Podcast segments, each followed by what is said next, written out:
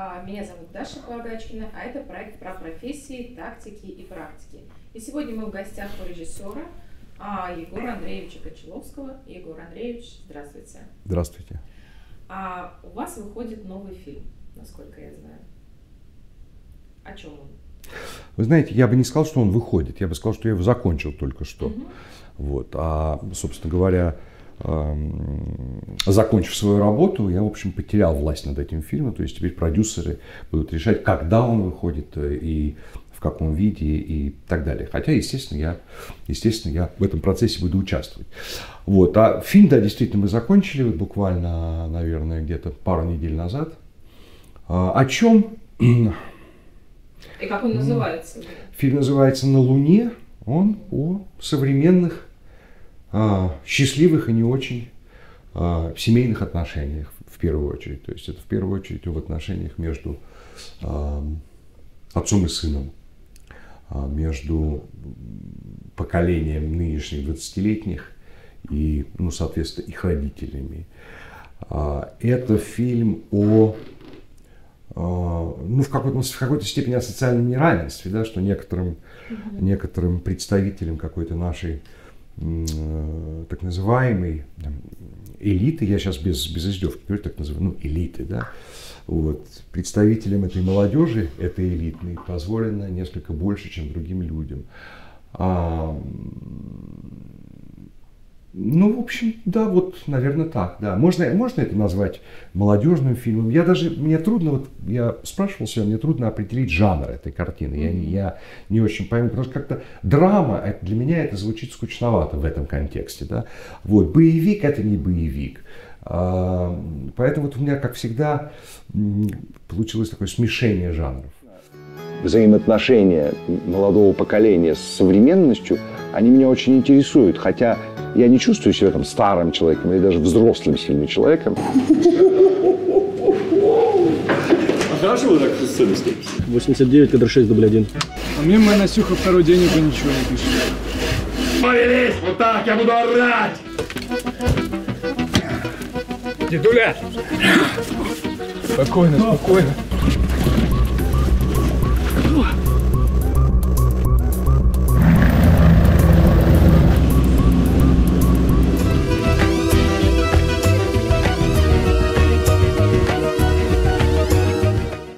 Эта тема а, одним позволено все, а другим, если утрировать, э, утрированным языком говорить, не позволено ничего, а она же была всегда, правильно? Тема разных стартов, если можно Ну, ее так обозначить. Тема социального неравенства, да, она, конечно, была всегда. Она, конечно, была всегда.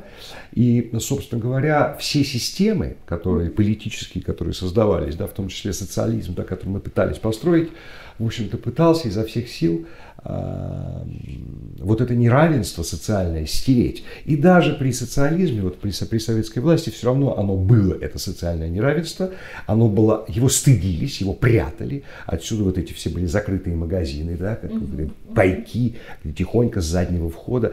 То есть очень как бы ну, вот эта вот, скажем, наша партийная да, элита, она очень не любила шума, очень не любила показухи, все тихо, как бы, чтобы не, не раздражать. Да? И то же самое, на самом деле, к тому же стремилось, в общем-то, и демократическое общество. Да? Не, не, не социалистическое демократическое, которое утверждало, что оно демократическое, а вот западное демократическое тоже пыталось людей как-то изо всех сил уравнять. Да? Поэтому был там прогрессивный налог, богатые платили много, из-за этого бежали из некоторых стран, там, из, из, из Скандинавии, там, в Англию многие бизнесмены уезжали. Я вот помню, когда я учился. Вот. Но последнее время, последние, наверное, 20 лет, мне кажется, да, во всем мире а вот это социальное неравенство, оно очень усилилось, да, и э, в первую очередь это связано, естественно, с финансами, да, в первую очередь это связано с финансами, и политика подчинилась финансам. И вот, э, так сказать, во всех странах, пожалуйста, возьмите Америку, возьмите Европу, или там, я не знаю, арабские страны, или Россию, а, небольшая группа людей стала концентрировать в своих руках, в своих руках огромные возможности, огромные ресурсы финансовые, тогда как средний класс, в общем, те люди, которые, собственно, вот эту демократию если является основой этой демократии, этот средний класс беднеет. Это не только российская, на самом деле, а, тенденция, тенденция да, это не только российская такая вот, а, такой тренд. Это, на мой взгляд, это происходит во всем мире. И Россия в этом смысле не исключение. То есть вы хотите сказать, что деньги, по сути, подчинили себе власть? И, а раньше было наоборот? И, соответственно, это дало свой отпечаток на ну, а, если, социальных ценностях общества. Я не могу так утверждать, деньги подчинили себе власть. Но если мы посмотрим mm-hmm. на все конфликты, особенно, так сказать, горячие конфликты mm-hmm. последних лет, то все они так или иначе завязаны на... Деньги сами же по себе, они ничего не значат. За деньгами что-то стоит, да, какой-то товар, да, ценность какая-то в первую очередь ресурсы.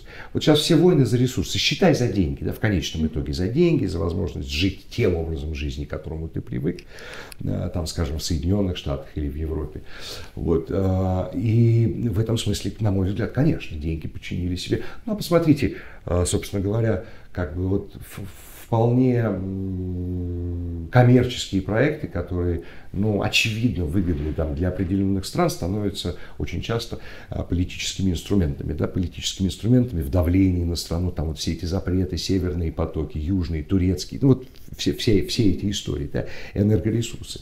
Вот, но мы слишком далеко ушли, собственно говоря, действительно, а, вот это неравенство в обществе, которое а, нарастает, на мой личный взгляд, оно, в общем-то, потихоньку начинает вызывать раздражение у людей. И а, в этом смысле а, посмотрите, что в Европе, да, вот что во Франции творится вот с этими, и это все принимает достаточно радикальные формы, недовольство людей своим уровнем жизни, да, вот эти оранжевые, оранжевые жилеты. Другой вопрос, что этих оранжевых жилетов можно расшатать, можно там через соцсети возбудить их там и все такое, да, это все технологии, да, и для этого нужно было, чтобы Макрон сказал, что нужна Европе своя армия, сразу же получил оранжевых жилетов, вместо того, чтобы там, чтобы не было времени о новой армии думать европейской. Вот, и, собственно говоря, э, но при этом, да, и, но при этом у нас в стране, как мне кажется, если вот уехать, я, у нас часто говорят, уедешь за 100 километров от Москвы, и там начинается Сибирь. Я не согласен, это не так. Э, Россия строится, может быть, медленнее, чем нам хотелось бы, медленнее, чем мы надеялись. Россия строится, и, на мой взгляд, построены замечательные, потрясающие города, такие как Казань, Сочи, да, э, ну просто невероятной красоты. Но, тем не менее, глубинка, она остановилась в каком-то состоянии таком, куда попадает наш герой, собственно говоря, из московских клубов ночных и спортивных автомобилей. А российская глубинка, она живет даже не так, как при советской власти, а я даже не знаю, она живет какой- какой-то своей совершенно цивилизационной такой картой. Да. А вы хорошо знаете, знакомы вот с жизнью именно российской глубинки? Ну, нет, ну, конечно, я не, конечно, я не там не жил месяцами, да, но я, скажем, не знаю, вот мы снимали эту картину, поехали куда-то, и вот и не так далеко это совсем, да, это Карелия, это не совсем глубинка, это там два часа и Петербург, и там другая планета, Луна, вот, то есть люди, ну, какие-то святые просто, я не знаю, какие-то отшельники, какие-то святые Сергии, да, то есть, ну, минимум у людей, минимум каких-то требований, минимум каких-то... А это реально существующее место, Луна? Нет, нет, ну, слушайте, я вам так все расскажу, не будете пересмотреть. Нет, это, конечно, метафора. Это, конечно, метафора. Это, конечно, то есть то, что по-английски называется in, in the middle of nowhere, да, то есть в середине пустоты. А, и вот там, да, вот там герой встречает вот этих вот очень мною горячо любимых персонажей, которых сыграл Сейдула Молдаханов, такой артист – казахско-узбекский, он вообще в Ташкенте живет, он у меня снимался в фильме «Возвращение Ива», и Александр Балуев, что мне тоже было очень приятно, потому что Александр Балуев был первый серьезный артист, которого я в жизни снимал. Uh-huh. То есть он снимался у меня в дебюте, в «Затворник», фильм «Затворник» yeah. у меня был такой с Амалией Мартминовой. Вот Саша у меня был первый серьезный артист, который у меня снимался. И вот сейчас он опять сыграл главную роль. И, и я даже не надеялся, я, у меня так бывало несколько раз в жизни – Э, я очень, мне очень нравился Евгений Миронов как артист, безумно. И до сих пор нравится, я его считаю одним из лучших артистов нашего поколения. И вот раз я захотел, бац, мне звонят, говорят, вот Женя Миронов хочет, э, хотел бы сыграть вот в этом сценарии, не, не согласились ли вы быть режиссером. И также у меня здесь, вот на этом фильме «На Луне» случилось с артистом Виталием Кищенко, который мне очень нравился. Я его первый раз увидел у Никиты Михалкова в «Солнечном ударе». Он там играл такого рок-мистера нервного. Очень мне очень понравился как артист. И раз, и как-то он пришел, и я говорю, вот такой сценарий. Он говорит, ну, отлично. Я говорю, что будешь снется И все. И вот, и вот он сыграл отца моего героя, главного. А главного героя сыграл мальчик. Ну, мальчик. Mm-hmm. Так, мальчику было обидно об этом слышать. Вот. А, ну, молодой артист, абсолютно честные пробы были, то есть никакого mm-hmm. не было в этом смысле там этот будет артист, и его должен снимать. Такое тоже бывало. Вот, то есть, э, действительно, там через мои липкие лапы прошло где-то 30 молодых людей, с которыми я сделал пробы, потом этот, эти 30 сузились до 6, потом эти 6 сузились до 3, и уже из трех я выбрал трех вот молодых людей, которые играют в этом фильме.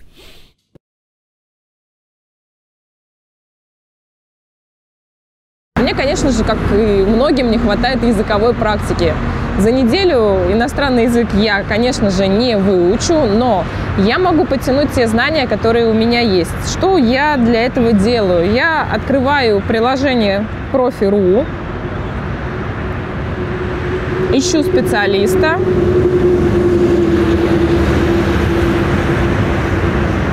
смотрю отзывы. 228 вот 228 отзывов все проверено, выбираем. И все, договариваюсь о встрече. Профи.ру. Выбирайте профессионалов, как это делаем мы.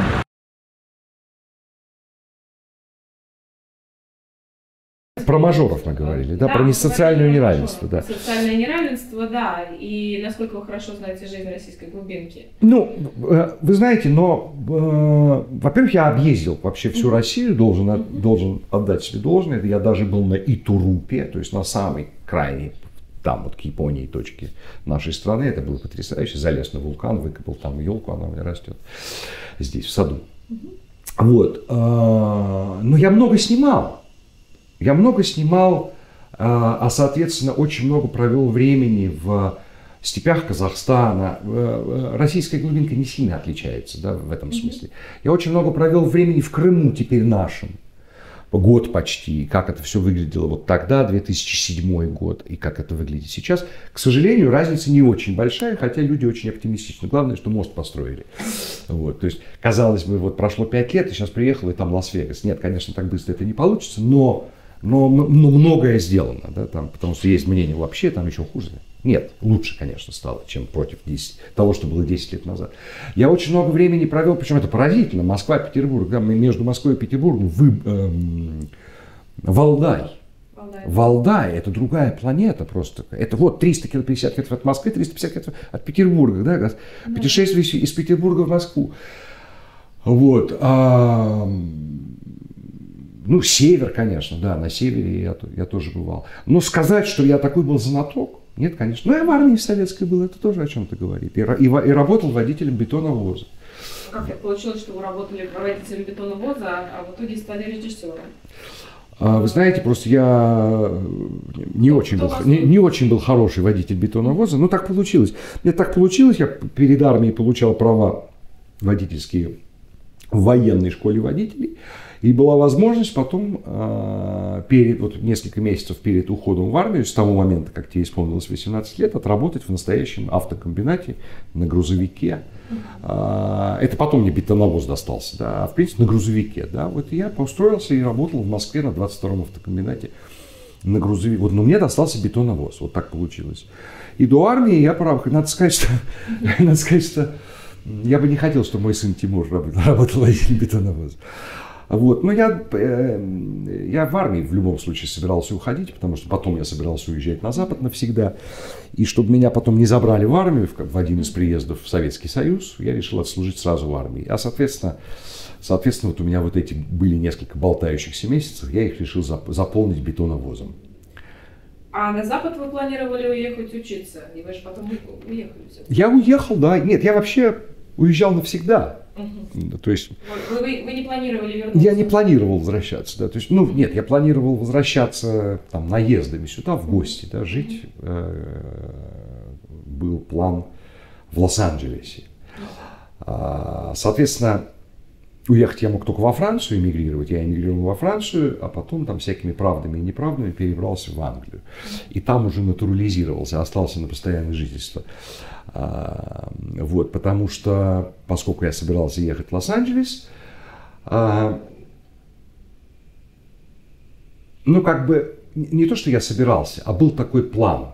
В результате, в результате этот план не сработал. Я не захотел ехать в Лос-Анджелес. Но после вы того, как- планировали а, туда, там остаться, чтобы что? Чтобы там работать режиссером? Я не знаю. А, вы, вы вот в том возрасте какой-то карьерный путь себе строили? Нет, не То строил. есть это было по, течению? Не строил, да.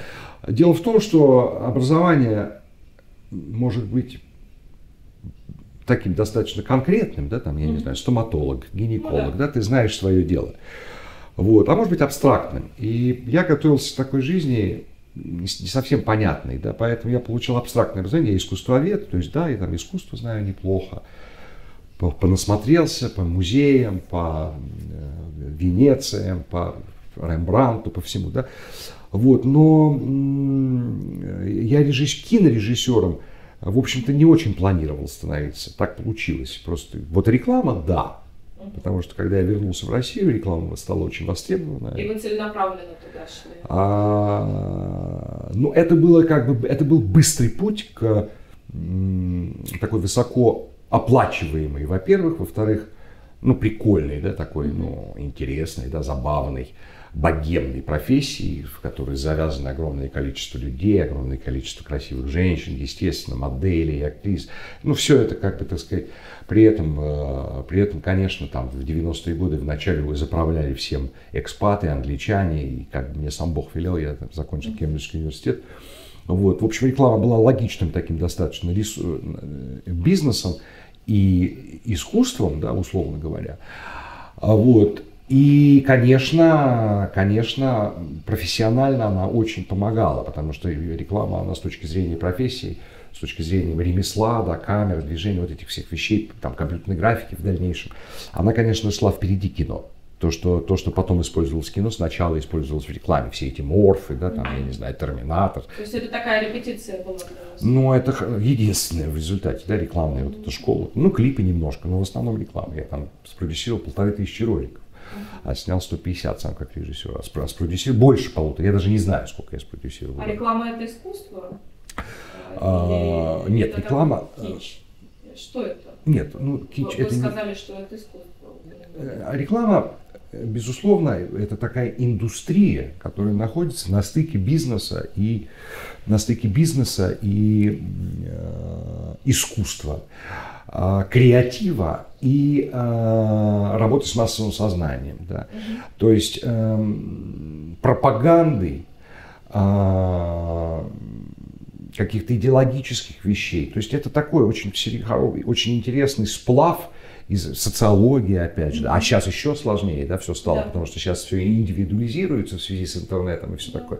Вот. То есть это очень интересная вещь, э, и мало того, она, но в первую очередь реклама должна продавать. То есть у рекламы есть миссия.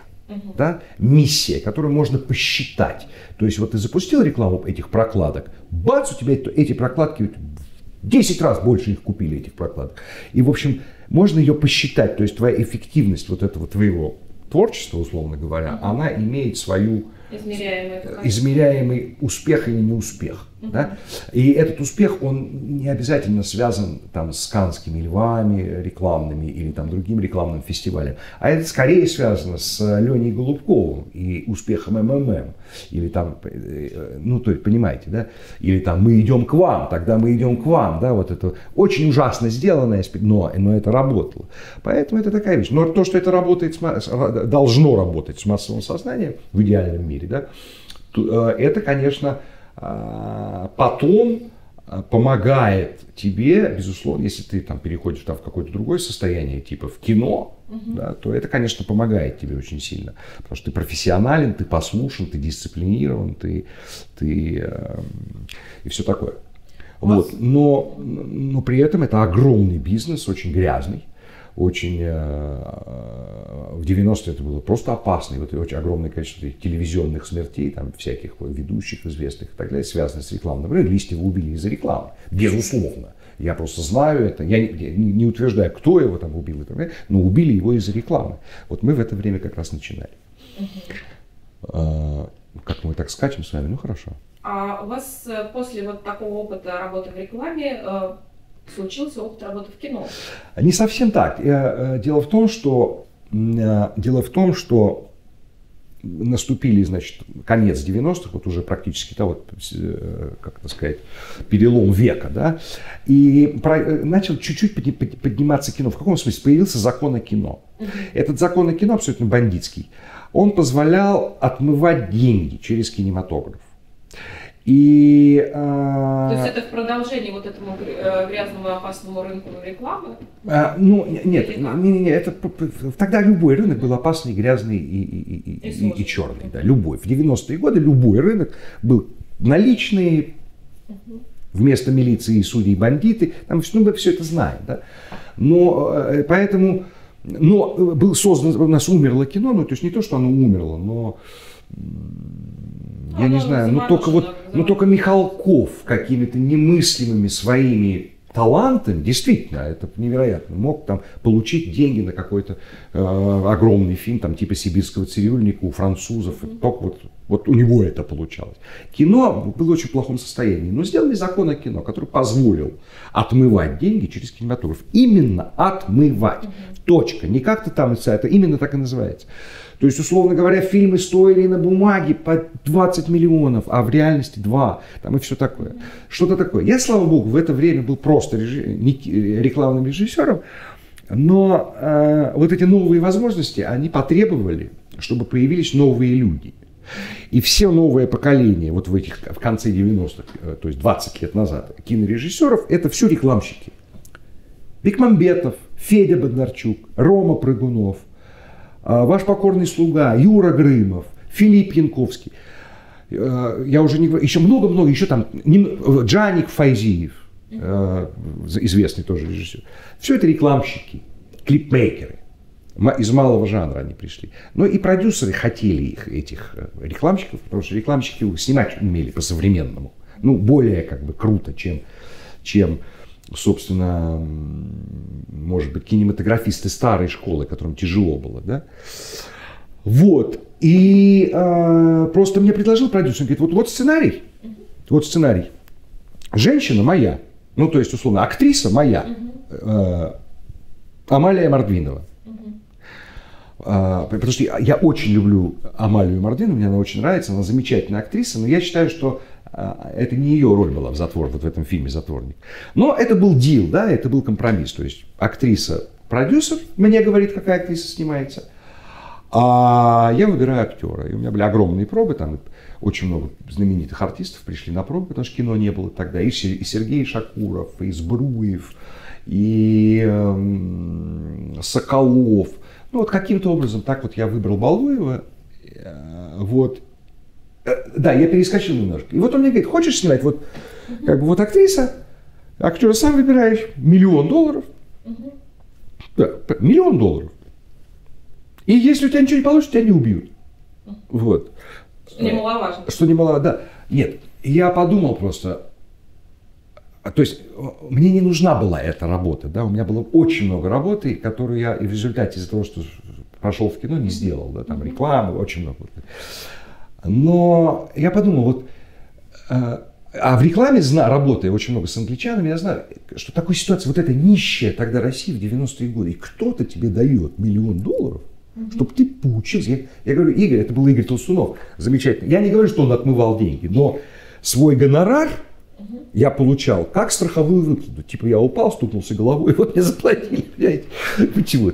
Но действительно, это была часть, вот эта, эта, эта компания, которая снимала этот фильм, она была частью империи Гусинского, на самом деле. Вот НТВшной империи Гусинского, и называлась НТВ Профит. И Игорь Толстунов до сих пор возглавляет эту компанию. И действительно, я вот с огромным уважением, благодарностью к нему отношусь, просто очень приличный, хороший человек. Мне так повезло на первого продюсера. Вот, я подумал, боже, такого не бывает, да, то есть это как подарок судьбы, да, вот, на, снимай, вот миллион долларов, миллион долларов, это не, понимаете, еще в тот миллион, да, в 98 году прошлого века. Я подумал, что в, в этой ситуации э, я бы балет поставил, наверное, там, я не знаю, я бы цирковое шоу поставил, потому что это интересно, да, а мало того, это все-таки кино, это тоже прямоугольный экран, это тоже камера, это актеры, да, они будут кусать не шоколадки, кусать друг друга, но это будет, это все-таки непонятно, да. И я из-за этого согласился на самом деле. И когда я снял первый фильм, э, когда я снял первый фильм, я спокойно вернулся в рекламу, но тут бац, и появился антикиллер. И тогда уже, конечно, э, кино пере... Как это называется? Перевесило. Угу. Вот, поэтому я в кино... А что мотивация случайно. была вот этого перевеса? Вы же могли в рекламе спокойно остаться. Ну... Интересно было или что? Или вы почувствовали себя, ну, скажем так, более крупным режиссером или что? Ну, э, я бы так сказал. Антикиллер мы снимали, это вот мой, моя вторая mm-hmm. картина, мы снимали, в, вот только что закончился прошлый век. Собственно говоря, в антикиллере снимались реальные, реальные бандиты, то есть реальные пацаны из группировок просто приезжали к нам на съемки, играли массовку с оружием, все дела. Ну, то есть, вот. А воры, которые в этом фильме, в антикиллере, воры, которых играл Балуев, Ульянов, Шакуров и так далее, они реальные люди и они живы. До, ну, может, сейчас уже не живы, тогда были живы. Тогда были живы, управляли какими-то городами, я имею в виду вот с этой, с этой стороны.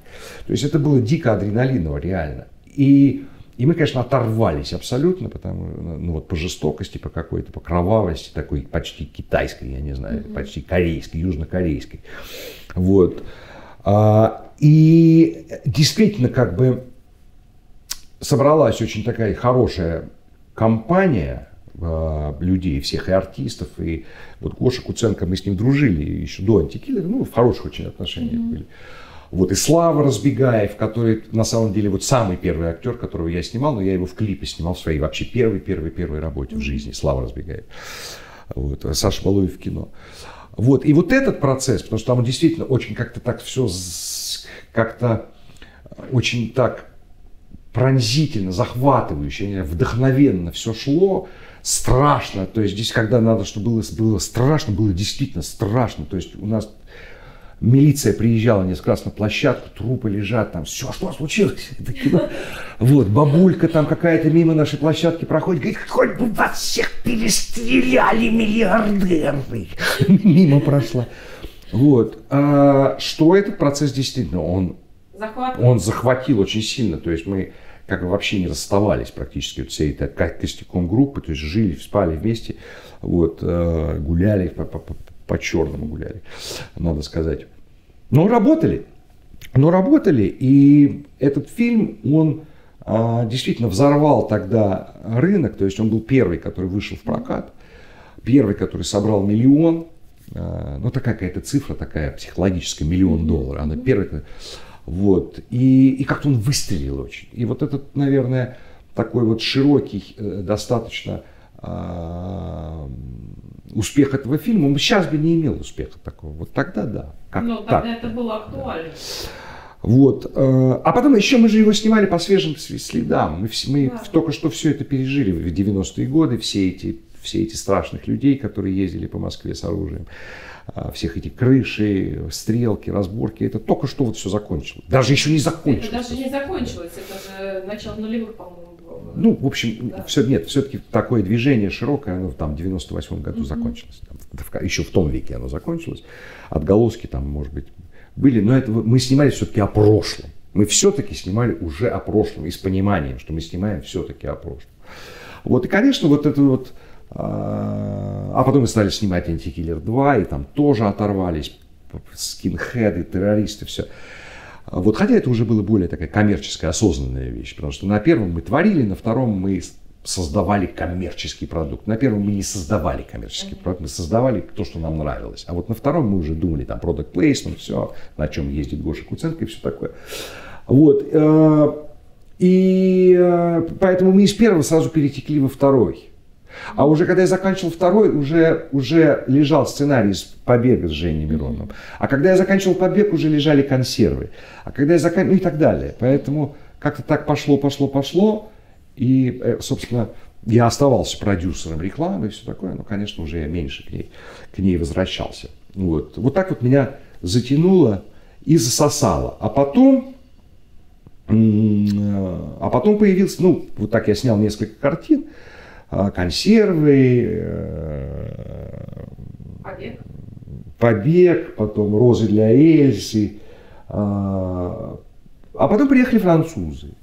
А, приехали французы и говорят, Егор, говорит, а найди нам 2 миллиона долларов, а, чтобы мы их вложили в фильм «Париж, я люблю тебя». Угу. Вот.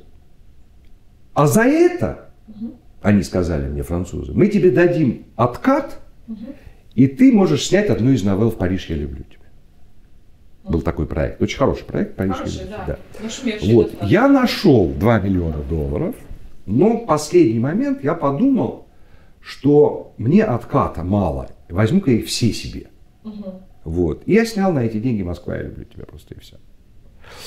Вот. А, и вот этот вот э, формат альманаха, который, в принципе, э, ну как, понимаете, ну, кто-то снимает сериал 8 серий про НКВД, а кто-то про ЦРУ, да. А, я честно вам скажу, честно вам скажу, вот честное слово, я Париж, я люблю тебя, не смотрел. Не смотрел, чтобы, не дай бог, какая-то история не была похожа. То есть это совершенно, естественно, это, так сказать, форма, да? Но она сыграла потом очень важную роль, потому что я потом сделал Астана, это было очень интересно в Казахстане, как в новом отстроенном городе, вот с нуля отстроен город, и мы там снимаем. Потом я снял Баку, я люблю тебя, очень большой проект. Они, конечно, все для, немножко для внутреннего пользования, потому что очень трудно в России продать альманах, в котором 12, или 15 или 10 новелл, где играют азербайджанцы или азербайджанские звезды. Это очень трудно продать такой фильм. Или казахские звезды. Да? При всем при этом это считается коммерческим. А, ну, оно, оно считается коммерческим в том смысле, что... Э, Сам подход. Для, для продюсера, да, это да. выгодно для продюсера. Вот, но, конечно, эти фильмы не получают такого широкого проката, который а, получают другие фильмы, у которых у этих фильмов просто небольшой рынок достаточно. Ну, какой там, там Казахстан, 15, 15 миллионов человек, меньше Москвы, есть рынок там, условно говоря. Азербайджан, там, не помню, 25. Вот. Но это выгодно было. Это были продюсерские проекты, очень выгодные, очень забавные. Это очень приятное времяпровождение, потому что как бы, ну, режиссер, режиссер трудится, работает тяжелее, чем продюсер. Угу. Вот. Ну, чисто физически режиссеру труднее, чем продюсер. Когда особенно съемки идут и так далее. Вот. Вот, собственно, кино так развивалось фильме «На Луне» вы не являетесь продюсером? Нет. Не Вам являюсь. вообще легко было вот это предложение само принять, а, когда вы не являетесь продюсером, а вы являетесь, по сути, а, а я, я не всегда продюсером являюсь. А, ну, я, а я на «Побеге» не был продюсером, я на, на, да, на «Антикиллерах» я не был продюсером. Я был продюсером на, наверное, там трех или четырех или пяти фильмов из, там, из 16. Нет, абсолютно нормально абсолютно нормально. Э, и мало того, э, в таком проекте, как на Луне, таком быстром, э, в общем-то, малобюджетном, мне кажется, продюсером быть достаточно трудно. Вот, поэтому нет, нет, совершенно никак. Другой вопрос, что вот ты сделал фильм и отпустил его, да, то есть ты как бы Да. вли- не влияешь дальше на него. Ну, что делать? Так бывает. Вы сказали, что этот фильм авторский. Давайте а, для зрителей определим, а, вот дадим определение авторскому кино. И Вы знаете, мне кажется, что вообще люди часто путаются. Появилось столько всяких слов, там, блокбастер, да? Что такое блокбастер? Кто тут даже, а что такое блокбастер? Это фильм, который стоит больше 100 рублей, или там больше 100 миллионов, или который собрал больше... Как определяется ну блокбастер? вот да, как определяется? А, Мне кажется, что блокбастер – это фильм, в котором решает э, огромное количество вещей, решают э, маркетинговые исследования. То есть, условно говоря, тебе надо понять, да, какой голос взять, вот, чтобы осел разговаривал, Бандераса или Тома Круза, или там этого Брэда Питта. Вот. И ты проводишь огромное количество маркетинговых исследований, интервью, фокус-групп, пока там, какие ушки у Шрека должны быть, дудочки, червячки там, или там, я не знаю, листики. Да? Вот как бы, да, есть сценарий, да, есть режиссер, все, но первично вот это вот маркетинговое исследование, которое обрекает фильм, обрекает фильм на успех, да. Почему там франшизы делают, э, там си- сиквелы делаются и делаются и делаются и делаются сиквелы. Вот эти там пираты Карибского, вот здесь они уже эти пираты Карибского, но они делают. Это вот, вот это блокбастер. Блокбастер, то есть если блокбастер провалился, значит это неправильный блокбастер. Да? Блокбастер это фильм, который обречен на успех, ибо он сделан а, с максимальным учетом интересов каких-то штучек, крючочков, триггеров твоей целевой аудитории. Вот. При этом авторский фильм может оказаться блокбастером. По каким-то немы- невыс- немыс- Тарантино фильмы, да, там э, «Бешеные псы». Маленький авторский фильм, меньше миллиона стоил, 800 тысяч стоил, по-моему, фильм. Вдруг стал блокбастером. А, Маленький авторский фильм может стать блокбастером. Мне кажется, что авторское кино, есть же еще артхаус, который тоже вообще непонятно, что такое арт- артхаусный фильм. Кино, которое интересно только критикам двум, или там режиссеру и двум критикам, или реж- трем режиссерам и двум критикам. Вот. Я не могу, я не, не знаю. Но мне кажется, что авторское кино – это то кино, где автор свободен, просто свободен. Он делает то, что он хочет. То есть он снимает, как он хочет, у него концовка такая, какой, он, какой, какой ему хочется. Вот просит сюда happy end, а у него совсем unhappy end. Да? То есть когда ты, ты свободен. Но Вот в этом смысле. может быть заложено какое-то сообщение информационное, высказывание. Не обязательно. Не Ну, а обязательно. как это кино ради кино получается? Не, они- ради ну, действия. достаточно, достаточно, чтобы это сообщение не было, не, было- не было конкретным, оно может быть абстрактным, таким как эмоция. Понимаете? Какое сообщение а, вложил Мел Гибсон в «Страсти Христовы»? Да мы знаем это все, просто он проиллюстрировал это все чрезвычайно кроваво, и все это воздействует на физиологическом уровне. Да? Люди выходят из зала, потому что на кровищу смотреть больше не могут. Вот. А, но я сейчас, я не критикую, мне, мне- на меня этот фильм произвел очень большое впечатление, просто вопрос, чем он произвел большое такое впечатление. Хотя мне нравятся фильмы Мэла Гибсона, честно скажу, и «Апокалипт», и э, «Храброе сердце», один из моих любимых фильмов, э, много лет уже. Вот. Поэтому, ну, у меня все, практически все фильмы, они, ну, кроме, скажем, э, некоторых новелл э, в некоторых азиатских фильмах, то есть азербайджанских и казахских, там есть пару новелл, которые там политически заряжены, или там пару новелл, которые попросили не снимать. Не надо, пожалуйста. И вы пошли на этот компромисс. А, Он не был, э, этот компромисс не был, эм, как, как сказать, он не был э, э, с вопросом жизни и смерти. Он не был вопросом жизни и смерти. Да, когда там в Астане меня попросили не снимать э, новеллу, э, написать другую новеллу, не снимать новеллу про чиновника, у которого жена и любовница, вот, э, я их понял, казахов, потому что когда они перевезли столицу в Астану, а, и чиновники все молодые, как правило, ребята, а, отправились, значит, в другой город, вот, очень много семей, в общем-то, разрушилось, и жены были очень многие недовольны, что вот вы и поехали, там все такое. Это была действительно проблема, и, президенту писали по этому поводу, я имею в виду Назарбаеву, бывшему первому президенту. Великий человек э, Казахстана, ему писали обиженные жены, что вот у нас вы уехали муж Яркос в другой город, там неизвестно чем занимается. Вот, поэтому ну, у нас просто это проблема.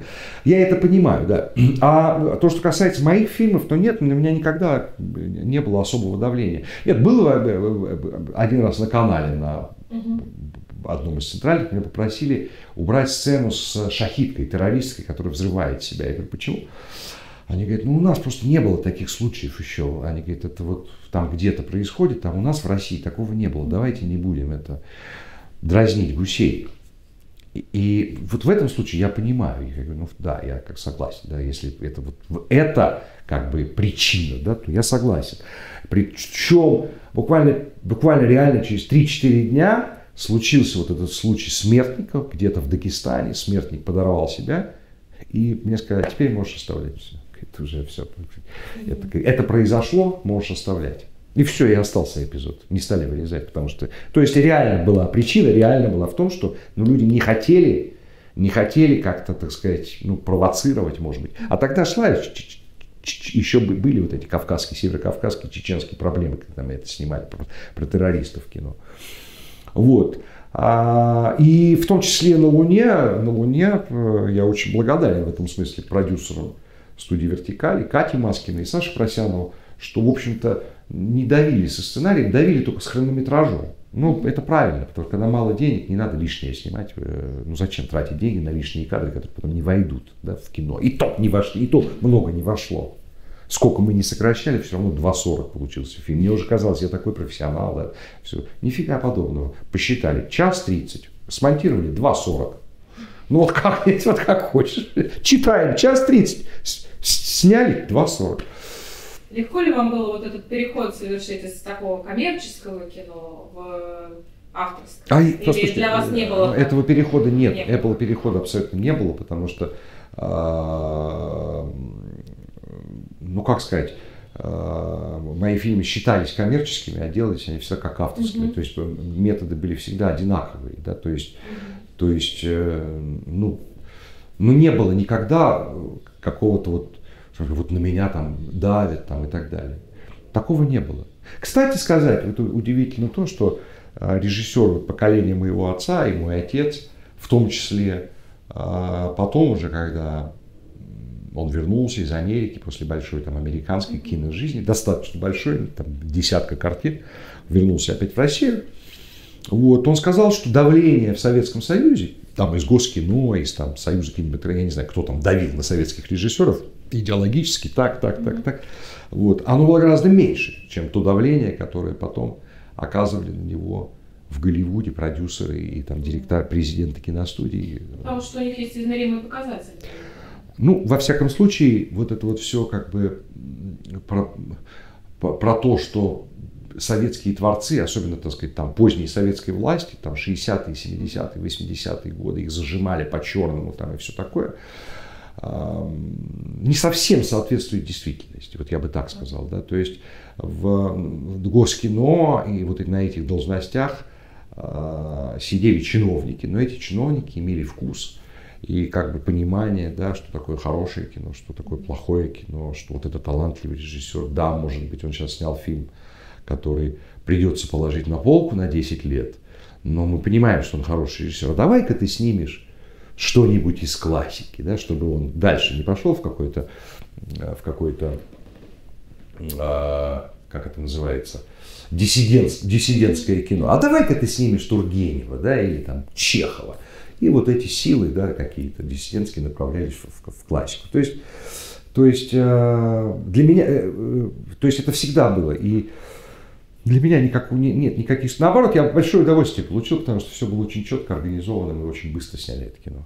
Но вам, долго готовились. Вам этот фильм, фильм, насколько я знаю, достался по наследству Говорухина. Нет, не совсем так, просто Говорухина же была большая студия, там у него в производстве было несколько картин, вот, но вот случилось это печальное событие, он ушел, И просто несколько сценариев остались, э, ну просто они как даже, он не собирался его снимать, этот фильм. Нет, должен был кто-то снимать и это, это кино. Поэтому это не то, что фильм Говорухина, который я снял, потому что он э, ушел в мир. Нет, это просто был фильм, который должна была сделать его студия, и после его смерти они меня пригласили. Угу. Ну, то есть он умер, а у них режиссера еще не было. Ну вот они пригласили меня. Угу. Но я так понимаю, что коммерческого расчета там все-таки такого нет. Это...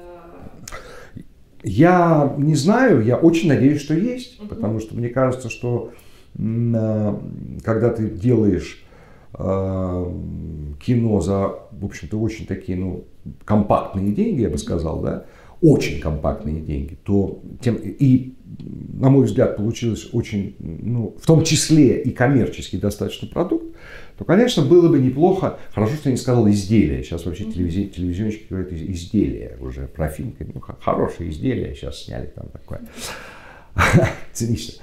Вот, можно было бы, конечно, от него максимум получить, а, но это уже, к сожалению, не совсем в моей власти и не совсем я, я, конечно, могу в какой-то степени влиять, там, угу. просить, участвовать и помогать, вот, но фильм отправился уже в свое плавание.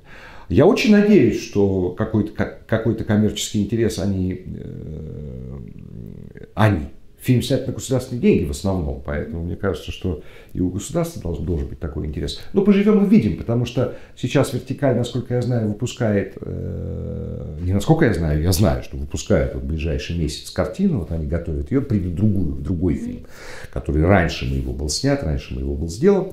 Вот, и, ну, соответственно, там шаг, шаг за шагом, потому что я, у меня сейчас есть два проекта, которые очень большие, очень серьезные, очень страшные, и вот я ими занимаюсь, поэтому мне как раз очень устраивает вот этот маленький перерывчик, который занят подготовкой к выпуску другого, другого, фи, другого фильма этой студии.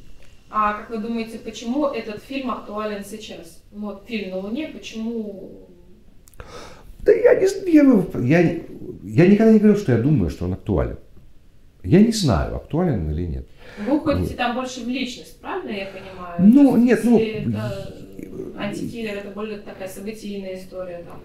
А, ну, здесь тоже событий немало. Здесь тоже событий немало. А, здесь просто более человеческие отношения, потому что, конечно, то антикиллеры это звери, просто разные окраски, которые едят друг друга. Здесь все-таки люди. Но там много вещей, как бы я другой, да, у меня, у меня тоже выросла дочка, которая 18 лет, то есть она вот в возрасте таком достаточно э, близком к возрасту моего героя, хотя она, она девушка, да, герой у меня юноша. Вот, я считаю, что действительно вот новое поколение, в том числе вот поколение моих героев, да, они чрезмерно зависят, э, они стали очень социозависимыми, но социозависимыми именно виртуально, да, то есть как бы э, физическое одиночество, оно, оно это, э, э, человек может быть одиноким физически, да, но быть очень, очень социальным в этих сетях. Да. И сети, и сети, и проявление негатива и позитива в сетях очень сильно на тебя влияют. И события, которые происходят в сетях или происходят в твоей жизни – о них ты узнаешь через сети. Ты расстаешься с любимыми через сети, тебя предают все, через сети. Тебе не нужно уже видеться с человеком, чтобы он тебя предал. Да? И ты, ты мстить в сети начинаешь. Ты не, не, не поджидаешь человеку подъезда, чтобы морду набить. Нет, ты в сети начинаешь его глушить, там, я не знаю. Очень много таких людей. Вот. Кроме того, а, происходит, на мой взгляд, это не моя мысль, я вычитал ее у Улицкой, кстати, в одном из писем к Ходорковскому в тюрьму. Угу. Вот, что параллельно с процессом глобализации, очень мощным и страшным, и я противник этого процесса, идет не менее мощный и не менее, я не, не, не буквально цитирую, но мысль, да, не менее э, пугающий процесс варваризации людей. То есть при, при так сказать, э, технологическом прогрессе, там, искусственном интеллекте и прочих, прочих вещах, которые, казалось бы, сделали нашу жизнь гораздо легче, быстрее и эффективнее, люди поглупели. Люди поглупели, люди, человеку страшно, когда ему не звонят. 15 минут, понимаете? Ему страшно, то есть он должен быть онлайн. То есть поменялись, э, э, совершенно поменялся, мне кажется, психотип вообще современного человека, он поменялся в связи вот с э, техническим прогрессом. Это не то, что было в антикиллере, мы тогда по мобилкам этим разговаривали и денежки экономили, потому что очень дорого стоили звонки. Сейчас ты там весь. И, кстати, в этом фильме тоже очень много событий моего героя происходит происходит в сети, то есть в социальной сети, то есть помимо вот его это, то есть непонятно, где его реальная жизнь, она там или здесь, вот в лесу под пеньком, на пеньке. Вот. А, варваризация, то есть оглупение людей, это огромная проблема. Я считаю, вообще глобальная проблема. Огромное количество дураков появилось. И мало того, огромное количество дураков появилось на руководящих каких-то позициях, да, реша... людей, принимающих. Вы считаете, что это связано решения. с техническим прогрессом? В том числе. А с чем еще? С глобализацией, потому что люди становятся одинаковей. То есть они начинают думать одинаково. Пошел на терминат, ну, там, на трансформеров, поел в Макдональдсе, купил рубашку в Заре, потом поужинал в Kentucky Fried Chicken и пошел домой смотреть э, еще что-то, да, у «Игры престолов», да, условно говоря. Улицы стали одинаковыми. Ты выходишь на Елисейские поля, она, чем тебе не, не, не Тверская? Те же магазины все. Все то же самое. Те же тоже кино идет. Тоже кино идет. В магазинах везде все одинаковое. А, то есть теряется, на мой взгляд, начи, начинает теряться э, самоидентификация, особенно вот в европейских странах, где границы стерты, да, европеец сейчас. А, и, на мой взгляд, это очень объединяет. Это очень объединяет твой опыт, потому что ты приезжаешь в Амстердам, ты видишь таких же людей, тебе нечему учиться, они также тоже жрут, в этом же одеты, так же ходят, никакой разницы нет. Раньше были другие, разные все были. Американцы одни, французы другие. А сейчас все одинаковые. Вот. И, э, на мой взгляд, это целенаправленно идет потребность сделать людей одинаковыми. То есть сделать их проще, сделать предсказуемые их мысли. Потому что нам надо продавать, продавать, продавать. И вот это и есть, собственно говоря, общество потребления, большие корпорации, но от этого некуда деться. Большие корпорации должны развиваться, вот, должны оптимизироваться, поэтому им не надо снимать два разных рекламных ролика для Чехии и для Германии. Один сойдет. Фрау такая усредненная. Вот часто, э, ну, нет, это, это, это, это вторая причина. Э, третья причина, жить стало легче ну, легче жить стало. То есть, ну, я имею в виду, не надо выживать. Не надо идти в лес, дрова рубить, вести на себе в избе, складывать, доить корову. Не надо все это делать. Тогда у человека было гораздо более суровая жизнь, более сурового, настоящего помола крупного. Встал в 5 утра, сено взял, отнес корове. Ну так, представить себе. Сейчас у человека, он, ему, ему не надо даже вставать, уже идти на работу не надо человеку. Он здесь вот сидит, вот здесь работает.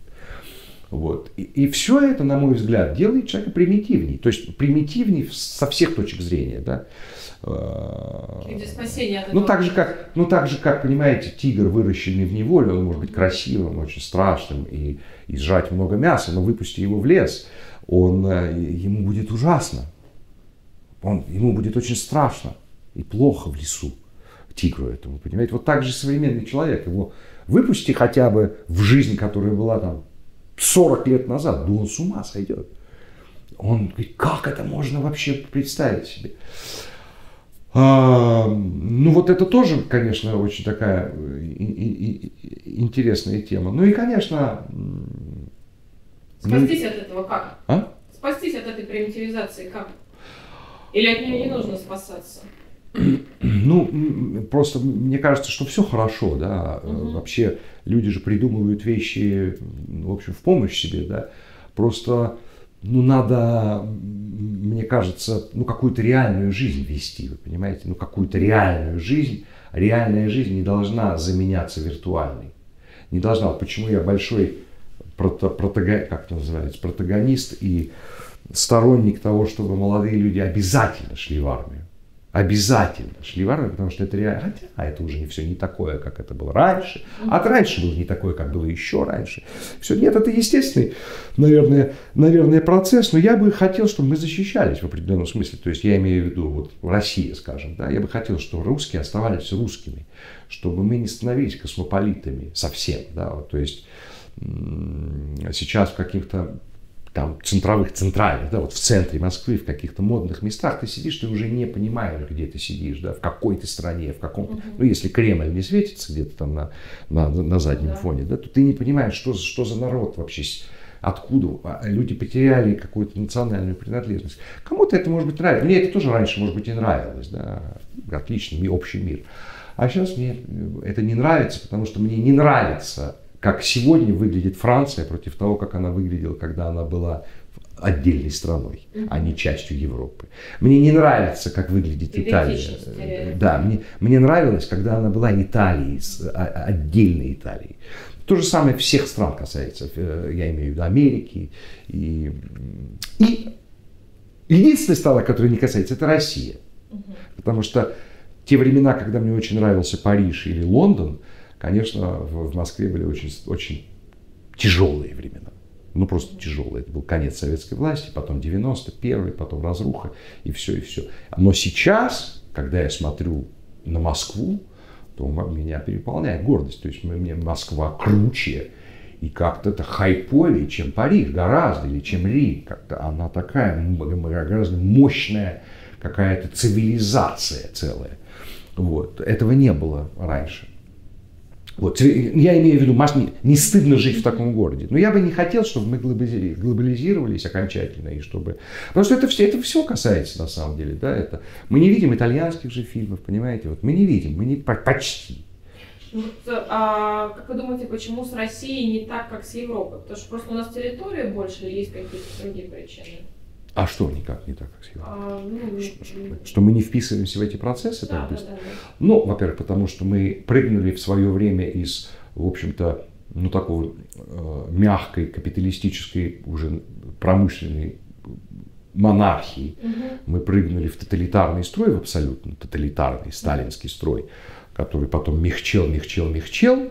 А, потом мы выживали 10 лет, и вот только там, не знаю, последние 10, ну, 20 лет вот в этом веке мы как-то строим, да, ну, куда-то двигаемся наверх или там вперед, а не назад и вниз. А медленно, да, но э, то есть, э, ну, мы никак, мы, нам, нельзя сразу перепрыгнуть в развитую демократию, если ты никогда не был демократическим.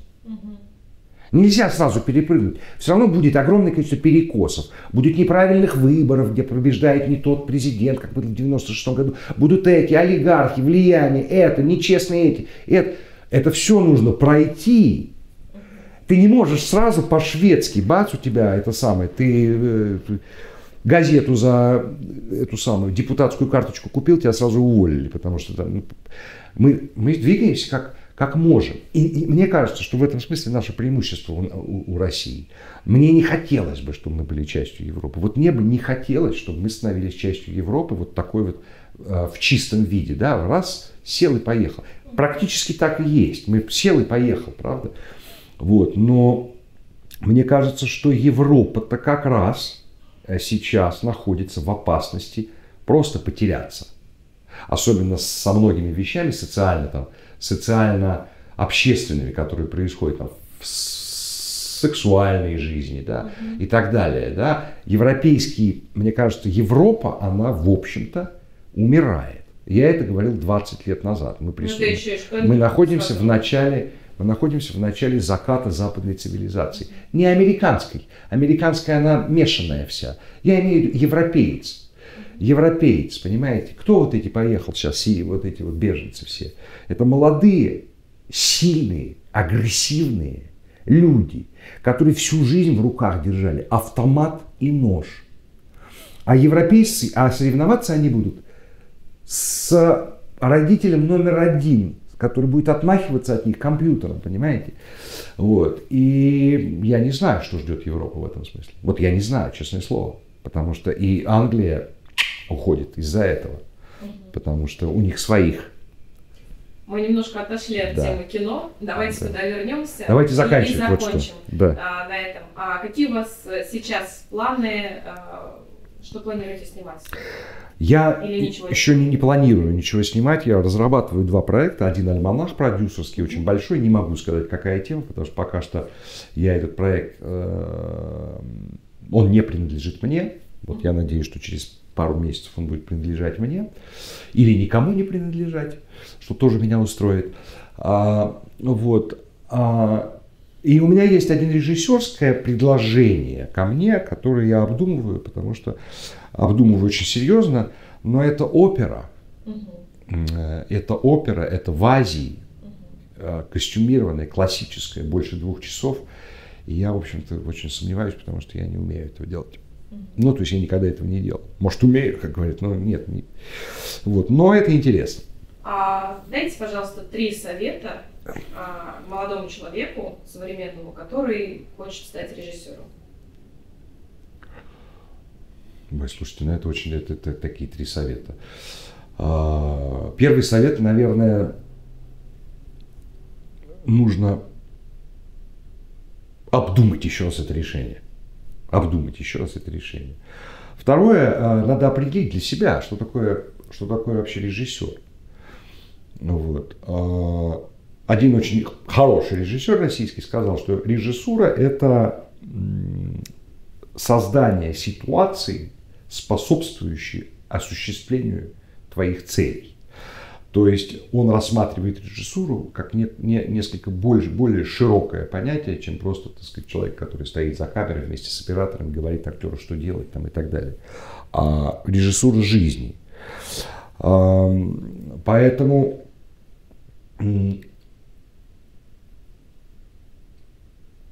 Поэтому для того, чтобы, для того, чтобы э, стать режиссером, на мой личный взгляд, нужно уметь, э, э, сейчас давайте я перефразирую, для того, чтобы стать режиссером, нужно разбудить в себе состояние власти. Власти. То есть, э, нет, конечно, есть такие режиссеры, которые просто сидят, и артисты читают по тексту, как Бог на душу положит, да. А, но если ты снимаешь свое кино, да, то ты должен обладать властью, которая а, позволяет тебе добиваться именно того, что ты хочешь. Именно того, что хочешь. А, а, от артистов, от операторов, от всех, кто участвует в процессе. И власть, она, она э, высшая форма власти, когда ты подумал, вот хорошо бы сейчас вот туда бы поставили лошадь. А ты видишь, она уже идет туда, эта лошадь, ее кто-то привел, говорит, а может здесь лошадь поставим? Ну вот. Вот это, удив- это очень редко бывает, но э, э, не на уровне, на уровне вообще многих вещей. Там, вот закончился бы сейчас дождь, бац, он заканчивается. А, ну и третье, для да, достижения целей. Э, Ведь другой очень хороший режиссер сказал, что фильмы – это поступки режиссера. Фильмы – это поступки режиссера. То есть поступки человека-режиссера – это его фильмы. И поэтому вот для меня всегда было поразительно, что, в общем-то, не очень хорошие люди могут снимать очень добрые, удивительно какие-то пронзительные, не очень, не, не очень хорошие, неправильное слово, не очень добрые люди, а жесткие, злые иногда, несправедливые, снимают удивительно мягкие, добрые фильмы. Вот, понимаете? А, то есть надо знать вообще на самом деле, что ты хочешь, потому что, э, то есть и совершать эти поступки. А вот это самое, самое сложное. Для того, чтобы быть настоящим режиссером. Потому что режиссер это тоже ведь как, как врач, понимаете, есть гений, а есть э, ну, фельдшер, да, там. Есть режиссеры, которые снимают, ну, а, так, тяп-ляп, есть, которые снимают по 10 лет, как Герман, да, и снимает, и снимает, и снимает, и снимает. Вот Никита Сергеевич Михалков, ему американцы предложили сократить фильм на час, он отказался. И фильм не пошел на американском рынке. Но для него важнее, чтобы фильм был 3 часа, а не 2. Правильно это решение? Не знаю, но оно решение, режиссерское решение. Вот, поэтому это нелегкая профессия, и э, э, на самом деле очень трудно определить, в чем же она заключается на самом деле. Вот в чем дело. В чем же она заключается? Как ей, ей нельзя научиться. Ну Вот, ей, мне кажется. Ну, то есть, вернее, ей нельзя научить, ей можно научиться, но научиться не каким-то набором вещей, а это вот, это, это все энергии.